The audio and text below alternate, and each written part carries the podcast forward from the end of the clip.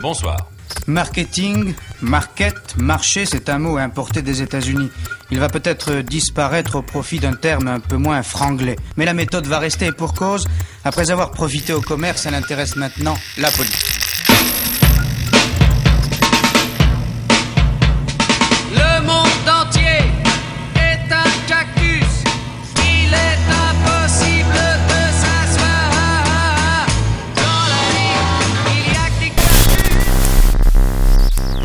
Bonsoir à tous, c'est le retour de Cactus, l'émission qui voit de la communication là où il y a de l'information et de l'information là où il y a de la communication. Avec moi ce soir autour de la table, Jean Roman, salut JR, Ça va les gars? Salut toi Gigi Ça va. et Balthazar, Salut tout le monde avec qui on commence un sommaire survitaminé. Au menu, Facebook et les médias, l'écologie dans la politique et une Coupe du Monde bientôt un peu rallongée. Tout à fait, alors pour cette troisième édition de Cactus, je me suis intéressé à un sujet qui nous touche tous. Je vais vous parler de Facebook et son impact sur notre environnement médiatique. On va pas se le cacher. Est-ce que vous avez déjà passé deux jours d'affilée sans ouvrir Facebook depuis le début de l'année? Franchement les gars. Je sais pas, hein, franchement. Très sincèrement, non. C'est c'est dur à Bah oui, bah non, pour la plupart d'entre nous, la réponse est non, soyons honnêtes. Facebook, c'est plus le réseau social où on prend des nouvelles de nos amis, c'est devenu un vrai agrégateur de contenu en tout genre, et qu'on doit aujourd'hui considérer comme un média à part entière. Vous me direz, où est la ligne éditoriale de Facebook si c'est un média? Eh bien, c'est là où l'affaire devient intéressante, puisque c'est vous qui définissez en quelque sorte votre fil d'actualité. Avez-vous seulement remarqué l'évolution de nos fils d'actualité depuis, allez, 5 ans? Perso, je me souviens de la période Facebook où statuts et photos de vacances inondaient la toile. Qu'en est-il aujourd'hui? Vous l'aurez déjà remarqué, votre pote de collège Miguel, avec qui vous étiez en 6ème D, se fait rare sur votre fil d'actu. Alors que la petite Tatiania, que vous passez votre temps à stalker, et bien bizarrement, vous voyez toutes ces actualités. Tout ça, c'est évidemment grâce aux algorithmes concoctés par Facebook. Et en particulier, l'algorithme qui, je cite, peut choisir de vous rendre heureux ou triste selon ce qu'il vous offrira. Cette citation nous vient d'Ali Martins, directeur en ingénierie pour le fil d'actualité Facebook, qui résume l'algorithme principal comme un système capable d'attribuer à chaque post Facebook un score de pertinence spécifique à chaque utilisateur. Revenons-en au lien entre Facebook et notre accès à l'information. Aujourd'hui, selon le Reuters Institute, plus de la moitié des internautes s'informent par le biais des réseaux sociaux. Selon Chris Cox, directeur mondial des produits de Facebook, chaque personne pourrait être confrontée à 2000 posts chaque jour, mais n'en voit que 250 en moyenne. Facebook est donc le journal mondial du 21e siècle. Mais quel impact ont ces algorithmes qui, d'une façon ou d'une autre, façonnent notre pensée? Ce processus de classement automatisé de l'information façonne la vie sociale et les habitudes de lecture de plus d'un milliard d'utilisateurs quotidiens sur Facebook. C'est ce même algorithme qui fait de BuzzFeed un média omniprésent sur Facebook, vous verrez tous tout le temps, et qui est obligé à changer les lignes éditoriales des journaux traditionnels, quasiment obligé de faire du clic avec des sous-médias adaptés à cette offre digitale. Allez jeter un coup d'œil aux pages du Huffington Post ou de l'Afterfoot d'RMC et vous m'en direz des nouvelles. Après ce constat, qu'est-ce qu'on peut en déduire? Selon notre propre expérience utilisateur, nos likes, nos commentaires, nos abonnements, l'information que nous aimons vient donc directement à nous et on semble enfermé dans un prisme dont nous avons tous fait consensus, implicitement ou non. Le risque est alors de s'enfermer dans un modèle de pensée unique qui réduit nos champs d'investigation intellectuelle et qui nous pousse à lire un panorama qui nous est à tous unique mais forcément biaisé. L'algorithme en question ne se contente pas de hiérarchiser les posts que vous verrez apparaître dans votre fil d'actu. Il va prévoir si vous allez aimer ou non un post en fonction de vos comportements passés. Il prédit, pas toujours justement évidemment, si vous allez cliquer dessus, commenter ou même le considérer comme du spam. Facebook serait donc totalement capable de prévoir, grâce, toujours grâce à ces algorithmes, pour quelle partie vous serez capable d'adhérer, et ainsi devenir un réel outil pour les politiques autrement plus fiables que les sondages classiques, dont Tonio nous parlait d'ailleurs la dernière fois. Je me pose simplement la question. Si l'algorithme de la plateforme est pensé pour faire plaisir à l'utilisateur et augmenter le temps d'utilisation, est-ce qu'on est vraiment conscient d'être enfermé dans une véritable bulle informationnelle On va écouter Dominique Cardon. Ça, c'est la, la grande euh, force du et en même temps le problème que pose l'algorithme de Facebook, c'est qu'on a l'impression que bon, il y a un algorithme qui sélectionne les informations qu'on voit dans son fil d'actualité. Mais en fait, le vrai algorithme de Facebook, c'est le moment où vous choisissez vos amis. Hein. Alors, on appelle ça amis entre guillemets, mais les gens au- auxquels on s'abonne vont ensuite définir le flux, l'écosystème, le flux des informations qu'on va ensuite voir passer dans son fil d'actualité. Et évidemment, on choisit ses amis en fonction de, ses, sa- de, de- de- de son existence, de, de, de, Oui. de- de son mode de vie. Et, euh, et ça, les sociologues le savent bien, ben, on a des amis qui nous ressemblent. Donc là, ce qu'il dit, c'est évidemment valable pour les médias. Là, il parle des amis, mais pour les médias, c'est exactement la même chose. Euh, je rappelle juste que Dominique Cardon, c'est un spécialiste dans les réseaux sociaux euh, qui, a, qui a fait une thèse là-dessus. Donc Facebook a donc tendance à nous exposer aux opinions politiques auxquelles on est proche. Mais euh, par cette réflexion, j'essaye pas de condamner les méthodes du réseau social qu'est Facebook, qui, si vous avez des amis qui se distinguent dans leurs opinions, vous offrira à tous la possibilité de faire face à un mix d'informations et une diversité qu'aucune presse aujourd'hui n'est capable d'offrir à ce jour. Il ne faut pas oublier que Facebook a comme objectif final d'attirer le plus d'individus possible, et donc engranger des bénéfices, et se sert de notre addiction croissante pour les contenus qui nous sont proposés pour maximiser notre temps de présence sur le réseau et ainsi faire des placements publicitaires qui sont une vraie mine d'argent pour eux. Mais au-delà de cet aspect purement financier, c'est le résultat de l'influence d'Internet dans notre capacité à nous informer. La presse n'étant plus capable de représenter l'opinion publique, elle sert dorénavant de carburant aux réseaux sociaux, car nous seuls sommes capables d'instrumentaliser des articles pour influencer nos amis. Pour finir, je vais vous demander les gars et à moi-même en direct, est-ce que vous pouvez actualiser votre fil d'actu Facebook si la code Antoine veut marcher parce que ça rend de la merde et me dire vos 5 premières publications qui apparaissent C'est des choses qui arrivent Ouais, bien sûr. Alors là, je viens d'actualiser. Alors écoute, là, le, le premier post que j'ai, c'est une vidéo de- du canal euh, Football Club OK, un qui apparaît, voilà, un média. La deuxième vidéo, c'est Foot Mercato, donc un autre média de, bah, de football. OK. On sent que c'est le spécialiste du sport. hein. Voilà. Il est, Ouais, il est- ouais. ouais, il est pas spécialiste du Euh, sport qui pour rien. publie un article sur le, sur le mercato. Ouais. Et après, c'est une publication de Cat James, donc c'est un, c'est un pronostiqueur, mais qui, qui à force de- d'avoir une grande notoriété, est devenu presque un média à, à- à lui tout seul. Et celle d'après, vas-y, dis-nous. Et celle d'après, c'est un, un partage de- d'une vidéo sur Bon Plan Lyon de France 2. OK. D'une- vidéo de France 2. Et Attends, moi je te dis, euh, je te dis, je tombe sur une publicité euh, sponsorisée pour Uber, ouais. euh, une publication de France Inter, un billet d'humeur, une publication de France Info Vidéo et une autre juste après, suivie de France Info Vidéo.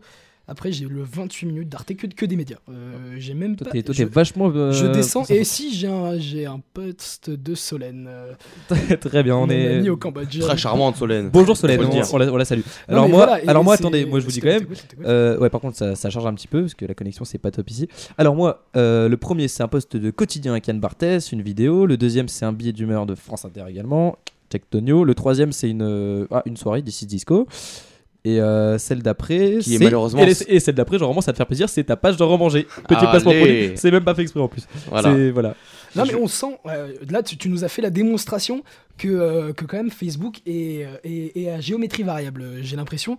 On voit quand même que Facebook a cerné un peu nos centres d'intérêt. Euh, JR c'est le foot, euh, moi c'est euh, l'actualité et, la politique, toi c'est un peu plus diversifié, un peu entre les deux. Ça, montre à quel point Facebook est, lucide sur nos, sur nos centres d'intérêt. Mais je te laisse poursuivre ta chronique, Balthazar. Elle est finie, mais, mais, euh, elle Bah, est finie, mais, non, JR, si mais tu veux en dire un mot? Moi, Antoine, pour euh, rebondir euh, sur ce que tu dis, Tonio, lucide, oui, non, parce que d'un autre côté, ce qu'on reçoit sur notre feed d'actualité, c'est des pages auxquelles on s'est abonné auparavant. Donc, si moi j'ai des actus foot, c'est parce que je me suis abonné à des pages qui parlent de, de football, ni plus ni moins. Si je m'étais abonné, je sais pas, à des, à des pages parlant de politique, j'aurais peut-être plus d'a- d'actualité euh, concernant la politique. Après, voilà, j'aime des pages comme Le Point, etc., qui me donnent des infos. Bien euh, sûr, bien sûr, mais ça le on l'a- monde on l'a- plus on l'a global. on l'a entendu dans on l'a entendu dans l'extrait audio euh, que la sélection, elle se fait au niveau des centres d'intérêt quand on va liker c'est totalement ou non personnel. une page. Après, moi, Mais c'est même pas que liker, c'est liker, c'est commenter, c'est. euh, Exactement. Même si, si on reporte en spam, bon, ça on fait peut-être pas bien sûr, mais- bien sûr, mais euh, on constate quand même que Facebook a énormément changé. Euh, Aujourd'hui, il n'y a plus, il a plus du tout d'égalité. Et on va prendre, on va prendre le simple exemple euh, de notre propre page euh, Cactus sur sur Facebook. On voit bien, on voit bien qu'elle qu'elle ne sort pas du lot par rapport à des médias, à des médias, je veux dire nationaux ou mondiaux. Et ça, ça pose quand même la question de la liberté d'expression sur Internet. Non, mais c'est vrai parce qu'en fait, on est, on est étouffé, on est étouffé si on est, on est un, un- un média émergent ou une page émergente sur ces, sur ces systèmes de réseaux sociaux. Après, Et en fait, il faut, il faut passer ou par la publicité, et ça, je pense que JR, t'es bien placé pour le savoir, que euh, ce réseau social euh, est, quand même, euh, est quand même un business et qui va favoriser la publicité pour émerger. Bien et sûr. donc, euh, Mais Tonio, si on veut que Cactus devienne euh, euh, prépondérant sur, hein. sur la sur le Inch'Allah, Inch'Allah, oui. sur le fil euh, d'a- d'actualité de nos amis, etc. euh, il faut que nos amis justement interagissent avec cette page-là. C'est Comment un- c'est un, partage c'est un petit aime, message euh, non, non. de. Non, euh, euh, Ah, non, rigole, euh, pas du tout. Mais je veux dire, euh, euh, si le monde est autant sur nos sur, notre fil d'a- d'actualité, RMC, etc. C'est parce C'est bien que parce que ça fait interagir. Mais, Exactement. mais juste moi, ce que je voulais vraiment un peu mettre en lumière, c'est que en fait notre addiction euh, à Facebook, enfin aujourd'hui on peut pas, enfin on est tous euh, addicts un peu à Facebook parce qu'on y va tous les jours et parce qu'on le fait, euh, même ça nous sert pour autre chose. C'est que cette addiction, j'ai l'impression qu'elle continue parce que en fait ce qu'on va aimer, du coup ça, va- ça va nous ça va nous apparaître devant nos yeux. Et on aura l'impression qu'on est, qu'on est un petit peu toujours dans, dans ce qui nous plaît. Mais c'est un Et- cercle c'est- vicieux, et c'est c'est un là où Facebook trouve son intérêt parce que nous, ce qui nous est proposé aujourd'hui sur nos fils d'actualité, ça nous intéresse. Du coup, on continue un petit peu à, engranger du clic, à engranger de la viralité. Et, euh, et c'est un petit peu là, moi, le risque que j'essaye un petit peu de, de, de- de montrer, c'est euh, c'est cette- espèce de modèle de pensée unique qui, euh, qui, qui est retranscrit Mais, là-dedans. mais tu vois, Balthazar, ça s'est vérifié parce que quand on parle, on, on a beaucoup parlé euh, dans cette émission euh, de, la, de la campagne aux États-Unis parce que c'est- c'était quand, même- c'était quand même un des gros événements de cette fin d'année 2016. Mais ça s'est vérifié aux États-Unis où les gens se sont énormément informés sur Facebook et en fait, le fait de liker, Ouais, c'est vrai, c'est vrai, le fait de liker un, un- un journal ou un autre, euh, on parlait, on parlait tout à l'heure en off euh, de, de Brent Bart, euh, dont, le, dont le directeur a été nommé numéro 2 à la Maison Blanche. Enfin, il va, il va bientôt y accéder. Mais le fait de liker des médias comme ça, ça, ça supposait des, des propositions de like par Facebook de médias qui étaient reliés par, le, par, le, par la, la pensée ou en tout cas le bord politique. Et en fait, on s'enferme, comme tu disais Balthazar, on s'enferme euh, dans un écosystème euh, de pages qui se ressemblent toutes. En fait, j'ai l'impression d'être dans un labyrinthe de miroirs et, et- et j'ai plus de diversité d'informations. C'est c'est, euh, c'est- un problème. Je suis d'accord avec vous les gars, oui et non, dans le sens où de toute façon à partir du moment où on a accès à internet, on a accès à toute l'information qu'on souhaite. Bien- Donc bien- je veux dire, Oui, oui, mais Internet se transforme, se transforme beaucoup aujourd'hui en Facebook. Euh, En tout cas, Facebook. les réseaux sociaux, pour- si on veut avoir d'autres informations, aimer d'autres pages, libre à nous d'aller voir d'autres pages. évidemment, évidemment, évidemment, mais et on aura d'autres Mais, informations mais- aussi. mais juste aujourd'hui, la facilité, que ce soit en entreprise ou en école ou, partout, je pense qu'à mon avis, les trois quarts des gens, ils ont toujours un petit peu cet onglet Facebook qui est toujours là à traîner et on aura tendance à scroller, scroller, scroller. On fait ça toute la journée. Mais, euh, mais- mais- Et, et- et c'est pour ça qu'aujourd'hui, en fait, cette information qui vient à fait- nous, et c'est c'est là, oui, nous, on, a toujours, on peut toujours avoir la curiosité d'aller voir ailleurs, on a toujours nos médias qu'on va voir, enfin, chacun libre de faire ce qu'il veut, mais c'est vraiment Facebook qui fait que cette facilité, du coup, elle nous amène dans, dans ce sens-là. Et, et- et d'autant que Facebook ne fait rien. Facebook ne fait rien pour nous faire partir euh, de son site. Aujourd'hui, Évidemment, parce les que eux, ils y articles- gagnent là-dedans. les, articles, les articles, il y a des modules qui sont faits pour consulter les articles directement sur Facebook. Les vidéos, aujourd'hui, c'est la première plateforme de vidéos. On est, on peut passer des jours et des jours sur Facebook à réactualiser le fil d'actualité et voir des choses différentes. Ce sont des fils interminables et en plus qui polluent. Je fais la transition Et- à mon, à mon prochain sujet. En effet, les data centers qui hébergent les sites rejettent à eux seuls près de 285 millions de tonnes de CO2. Pas très tendance pour un site à la pointe. En effet, si la tendance est à l'écologie, les premiers à l'utiliser dans leur discours, eux, ce sont bien les politiques. Et en pleine année présidentielle, le sujet de l'environnement ressurgit de toutes parts. Un petit point sur la sémantique en premier lieu pour apprendre qu'écologie est un abus de langage, puisque c'est une science qui étudie les milieux et les conditions d'existence des êtres vivants et les rapports qui s'établissent entre eux. Ce qui consiste à promettre que l'on va sauver la planète et que le niveau de la mer ne va pas monter grâce à un programme politique s'appelle l'écologisme. Cette prise de conscience vient des années 70 et à l'époque les politiques en parlaient comme ça. Pour euh, 1977, nous avons en effet d'abord la sortie de tous les textes d'application, la mise en place de certains organismes qui ont été annoncés, l'Agence nationale des déchets qui doit se mettre en place à Angers. J'ai demandé également qu'on prévoie une agence pour l'air, pour le problème de la pollution de l'air, et puis il y a un certain nombre de sujets. Je vous les mentionne rapidement. D'abord l'arbre. Vous avez vu que sur ma brochure, j'ai mis euh, au- au-dessus un dessin qui est un dessin de Jacques Callot et qui représente un arbre, un chêne français. Nous n'avons pas actuellement dans notre urbanisme, nous ne donnons pas une place suffisante à l'arbre. Et quand je survole la région parisienne, par exemple en hélicoptère, je vois que dans les constructions que l'on fait à l'heure actuelle, même de logements individuels, la place de l'arbre est tout à fait insuffisante. Il faut donc développer notre politique de plantation. Et je souhaite que nous instituions à partir de cette année une journée nationale de l'arbre. Voilà, c'était Valérie Giscard d'Estaing en Une journée nationale de 1977. l'arbre, quand même. hein. Alors voilà, on- à l'époque, on proposait une journée nationale euh, de l'arbre. Aujourd'hui, euh, c'est sur d'autres sujets qu'on se crêpe un peu euh, le chignon. Euh, la génération Y que l'on est euh, a grandi avec cette répétition et, et l'éducation. Pour nous, l'écologie, c'est une question de bon sens. En fait, le prolongement de ramasser les papiers par terre ou de trier ses déchets.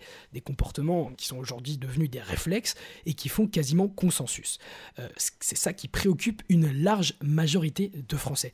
Et oui, l'écologie, pour parler comme eux, c'est avant tout se projeter dans le futur et anticiper les problèmes que l'on va avoir. En l'occurrence, plus de diesel pour remplir la Clio et plus d'électricité pour recharger nos iPhones. Mais comment on va faire? Bien sûr, il y a toujours des associations, des organisations, des scientifiques, des gens qui se mobilisent mais qui attendent le soutien des politiques. Et quand ces derniers agitent l'étendard de l'écologie, cela ressemble plus à du greenwashing qu'à autre chose. Car aujourd'hui, c'est l'avalanche de paroles et l'écologie ne veut plus dire grand-chose. On parle On part d'un sens premier, vecteur de progrès durable, et on le met dans un programme, ça fait sérieux et personne ne va nous contredire. On écoute Thomas Legrand qui nous dit ce qu'il en pense sur France Inter. L'édito politique Thomas Legrand ce matin, donc vous vous interrogez sur la place de l'écologie dans le débat politique français. Oui, et ça ne veut pas dire s'interroger sur la place des partis écologistes. hein. Cette question est vite réglée. Euh, Ils ont eu raison avant tout le monde, mais ils se débrouillent quand même toujours pour ne, ne jamais être pris au sérieux. Ils n'arrivent pas à se départir de cette culture alternative de contre-pouvoir. Intéressons-nous plutôt aux partis qui n'ont rien contre le pouvoir, à droite et à gauche. Pour l'instant, à droite, c'est quand même le désert le plus plat. hein. Après Jacques Chirac qui s'est découvert écolo au moment de quitter la scène, il y a eu Jean-Louis Bordeaux. Maintenant, euh, il fait. euh, on y vient à Bordeaux, vous allez voir. Maintenant, il fait euh, de l'écologie, mais il fait plus de politique. NKM qui s'épuise toute seule dans son parti et Alain Juppé qui mène une politique assez écolo-compatible, mais simplement municipale à Bordeaux. Nous y voilà. L'écologie n'est pas à la mode au parti Les Républicains. Elle n'existe carrément pas dans le débat euh, de la primaire. C'est à croire. Voilà, c'était il y a un an et maintenant, amusons-nous, faisons un petit tour de la case environnement dans les promesses politiques. Allez, un petit panorama. Un petit panorama et ça commence avec Vincent Payon, l'ancien ministre de l'Éducation. Euh, pour lui, ça passe par une orientation des investissements européens vers la transition énergétique, par le refus du gaz de schiste et par la sortie du diesel avant 2025. Il veut aussi une agriculture plus raisonnée. Arnaud Montebourg, lui, c'est l'écologie libérale. Ça passe avant tout par l'investissement à coups de milliards, 100 pour la rénovation thermique et le développement des transports, 20 pour la relance écologique des territoires et pour le nucléaire. On laisse les gens décider. Jean-Luc Mélenchon, lui, ne se mouille pas et n'annonce pas de mesures majeures. Il est attaché à l'écologie et veut sortir des traités européens beaucoup trop contraignants. Pour Marine Le Pen, l'écologie va de pair avec la sécurité. Elle est favorable à l'EPR de Flamanville et veut même voir briller la campagne de scintillement photovoltaïque. C'est bravo Marine. Pour François Fillon, euh, lui, il conçoit l'écologie de manière innovante, puisqu'il veut passer du tout renouvelable en prolongeant la durée de vie des centrales nucléaires de 40 à 50 ans. On lui rappelle, Excellent. on lui, on lui rappelle au passage que l'uranium nigérien est difficilement renouvelable. Autant de programmes que de conception de l'écologie, donc. Les politiques sont donc en apparence conscients de l'importance du débat et font des promesses. Mais plus qu'un argument, l'idée même d'écologie est à revoir dans son contexte politique, puisque son interprétation dépend des orientations et des priorités des partis. Il faut donc dépasser notre idée préconçue de l'écologie pour être lucide sur les propositions. Une prise de recul qui va à l'encontre de nos habitudes. Et je vous pose la question, les gars, est-ce que l'on peut juger les positions des partis traditionnels crédibles quand on les sait dispersés et fraîchement convertis Ouais, bah écoute, euh, c'est intéressant ce que tu dis parce que, bah, ce qui est vrai, c'est que je pense que ces partis politiques qui ne font pas de l'écologie leur priorité peuvent apporter cet élément-là comme une plus-value dans leur programme, euh, tandis que les vrais partis écologistes, les, les Verts, euh, qui militent depuis longtemps sur cet aspect, euh, bah, placent cette science au centre de leur intérêt. Je ne suis pas sûr que les partis de droite ou de gauche, quel que soit celui qui sera élu, tiennent vraiment leurs promesses quant à leurs envies de développement écologique dans notre pays. Voilà, c'est- toute la question de la sincérité entre les différents partis. Tu parles d'Europe Écologie Les Verts, qui eux font de l'écologie leur véritable cheval de bataille. Bien sûr. À côté de tout ça, il n'y a pas grand-chose. Et donc, si il faut aller piocher de l'un et de l'autre, on n'est pas rendu. Et donc, ça pose vraiment la question de notre conception de l'écologie euh, à l'heure actuelle, puisque les politiques s'en emparent. Et, et on voit bien que, que- le bilan euh, n'est peut-être pas toujours euh, favorable. Ouais, mais c'est vrai que moi aussi, euh, là-dessus, je pense que pour certains partis, j'ai l'impression que pour eux, c'est un peu une obligation de parler d'écologie dans leur programme. Euh, pourtant, je trouve que si on y regarde un peu de plus près, euh, je pense pas que ce débat écologique soit si présent dans le débat public. Et c'est un petit peu ça que perso, je trouve un peu hypocrite. Après, euh, pour faire euh, un petit peu un constat, je suis pas fan du gouvernement Hollande, mais on a quand même vu que la COP21, ça a été euh, plus ou moins une réussite. Et je pense qu'on peut au moins lui reconnaître ça. Euh, après, je trouve qu'il y a quand même un clivage sur cette question quand on compare uniquement les primaires de la droite et de la gauche. Je trouve que les candidats de gauche me paraissent quand même un peu plus investis dans cette cause et des mecs comme Hamon ou Payon et Mélen- Mélenchon, bon après il est pas dans la primaire de la gauche mais voilà. Je trouve qu'eux ils considèrent vraiment l'écologie comme une question à part entière et je pense pas que ce soit pour faire plaisir, du moins je pense pas que ce soit hypocrite. Et euh, voilà, moi c'est le constat que je peux en faire aujourd'hui, mais j'ai du mal à en dire on plus. est, quoi. on est encore une fois, on est en pleine, on est en pleine année présidentielle. C'est ce que je disais au début de ma chronique. Euh, Aujourd'hui, c'est le temps des promesses. Euh, quand on revient 5 C'est ans en beau arrière, le temps des promesses. quand on revient 5 ans en arrière, qu'on écoute les promesses de François Hollande, on constate que bientôt euh, le bocage de Notre-Dame-des-Landes va être bitumé pour faire une magnifique piste d'atterrissage Ouais, ouais, à Nantes et que, et que euh, la centrale de Fessenheim est toujours en activité. Deux promesses non tenues euh, par François Hollande. Ça pose vraiment la question de la sincérité des Exactement. politiques. Et on va ajouter un petit peu de gaieté. On se rafraîchit les mœurs. On parlait d'écologie, on va faire un tour tout de suite dans la canopée avec Polo and Pan, c'est sur Cactus.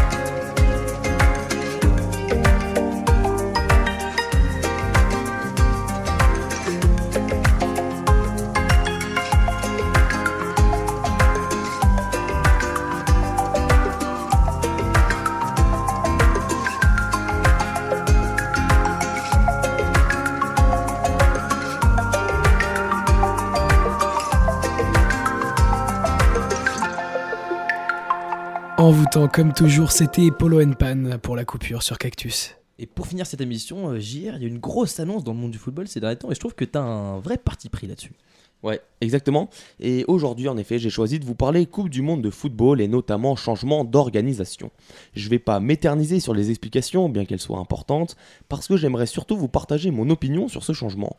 Mais un petit point explicatif s'impose. Vous en avez certainement déjà entendu parler sur les réseaux sociaux, à la radio ou encore à la télévision. Le nouveau président de la FIFA, Gianni Infantino, suisse mais bien oui. italiano d'origine, comme son nom l'indique, a souhaité, a souhaité un véritable changement dans l'organisation de la Coupe du Monde. Et ce changement voulu fut voté hier à l'unanimité par le Conseil de la FIFA. Mais tout le monde va être déstabilisé là, c'est pas possible. On Eh oui. change la Coupe À- du Monde. À l'unanimité vraiment L'unanimité à Zurich, en effet. Alors, en quoi avec, avec- consiste... avec une petite mallette pour chacun Ah, on sait pas, on sait pas. Mais alors, La FIFA. hein. en quoi consiste ce changement? Eh bien, figurez-vous que les prochaines éditions de la Coupe du Monde ne se composeront plus de 32 nations, comme cela a presque toujours été le cas, mais bien de 48 sélections. Et oui, 16 pays participants en plus, c'est un changement tout de même peu négligeable. Et de ce changement ressort des points positifs et négatifs. On peut tout d'abord se poser la question suivante. Pourquoi la FIFA opère-t-elle à cette nouveauté? Eh bien écoutez, c'est avant tout une histoire de sous. Encore, me direz-vous. Bon, ce n'est que quelques euros. Un rapport de la FIFA rendu public opportunément quelques jours avant le vote, Tiens donc. Ouais. Tiens donc. estimé à environ 640 millions de dollars de recettes supplémentaires, un passage de 32 à 48 équipes. À titre indicatif, la dernière Coupe du Monde, organisée en 2014 au Brésil, avait généré 4,5 milliards d'euros de revenus pour l'instance dirigeante du football mondial. Ça, c'est une belle pub, hein, mais si vous pouvez nous dire combien ça a coûté aussi, euh, Ah, ça serait voilà. sympa. Lancé en 1930 avec 13 équipes, passé à 24 en 1982 et à 32 en 1998, le deuxième événement sportif planétaire après les Jeux Olympiques continue de grossir sur le modèle de la Coupe d'Europe, passé de 16 à 24 équipes lors de l'édition 2016 en France. Mis à part cet aspect dont, de toute façon, on ne peut rien changer, les rabat vous diront ironiquement qu'ils seront ravis de regarder avec leurs gosses des Birmanie Andorre, des Monténégro Turkménistan, ou encore d'assister à un match opposant l'Ouganda face à l'équipe U17 Rosny-sous-Bois. Eh ben, ils sont très bons, les c'est Ougandais, hein. c'est Non, mais moi je suis désolé. Évidemment, les tweetos sont encore partis un petit peu en sucette, en abusant de la chose. Moi je vais vous dire, ça va bien me faire plaisir de voir des petites nations s'inviter à la fête. Pourquoi? Qui n'était pas content de voir l'Islande participer au dernier Euro? C'est vrai. Qui n'était pas content de voir l'Irlande du Nord et leurs supporters de folie dans nos villes il y a quelques mois? Alors oui, leur qualification était méritée, peut-être plus que celle des futures nations présentes à la Coupe du Monde 2026, mais n'est-ce pas l'occasion de voir de nouveaux joueurs? Des mecs dont on n'entendrait jamais parler s'ils n'avaient pas l'opportunité de s'illustrer devant le monde entier Sérieusement, c'est ça la beauté du football. Les Messi, Ronaldo, Griezmann, Neymar, Hazard, Pogba, on les connaît. Ils vont briller, c'est certain. Enfin, pour ceux qui ne seront pas déjà trop vieux. Mais bordel, quel bonheur de pouvoir voir des nouvelles nations, des nouveaux joueurs, de nouveaux coachs, de nouveaux supporters. Dans Coupe du Monde, il y a monde, n'est-ce pas? Pourquoi s'arrêter simplement Oh, c'était beau ça. Pardon, j'ai défoncé le micro. Non, mais c'est pas grave. Pourquoi s'arrêter simplement aux meilleures nations de notre terre? Les autres aussi ont le droit de s'illustrer. Et si en plus elles peuvent montrer aux grandes écuries de quoi elles sont capables, tant mieux. Une chose ne changera pas, la durée de la compétition. Plus de nations, mais un déroulement dans, le temps similaire. Sur 32 jours, un mois, les équipes se défieront. Mais alors, qu'en est-il des poules? 4 équipes comme d'habitude? Plus? Moins? Eh bien, figurez-vous qu'à ce niveau-là, la donne va changer. La FIFA a en effet adopté ce mardi la formule de 16 groupes de 3 équipes. Au premier tour, chaque pays jouera donc deux matchs au lieu de trois actuellement, et les deux premiers seront qualifiés pour les 16e de finale. Le gros problème de cette décision, cela pourrait en effet inciter les équipes qui s'affronteront dans le dernier match et qui auront donc leur destin en main à s'arranger pour se qualifier.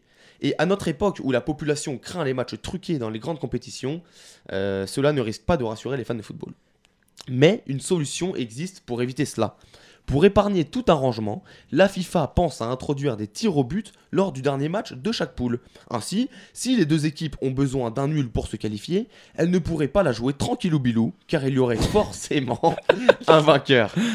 À voir donc comment cela se passera, mais au lieu de pleurnicher sur les nouvelles décisions de la FIFA, personnellement, j'ai choisi de me réjouir à l'idée de voir des petites nations pouvoir se mesurer aux plus grandes. Et si cela permet au petit Diallo, jeune, bu- jeune joueur burkinabé, de mettre la misère au grand Julien, euh, internationalement, alors je me réjouirai de cette nouveauté et de la beauté de notre sport. Bah écoute, en tout cas, moi, JR, je pense que tu feras un excellent porte-parole de la FIFA pour promouvoir cette nouvelle formule. C'est adorable. Mais juste si je peux. euh, Non, vraiment, oh, vraiment, ça m'a fait plaisir et je trouve que t'étais vraiment. euh, vraiment euh, Convaincant. Il était, il était convaincant.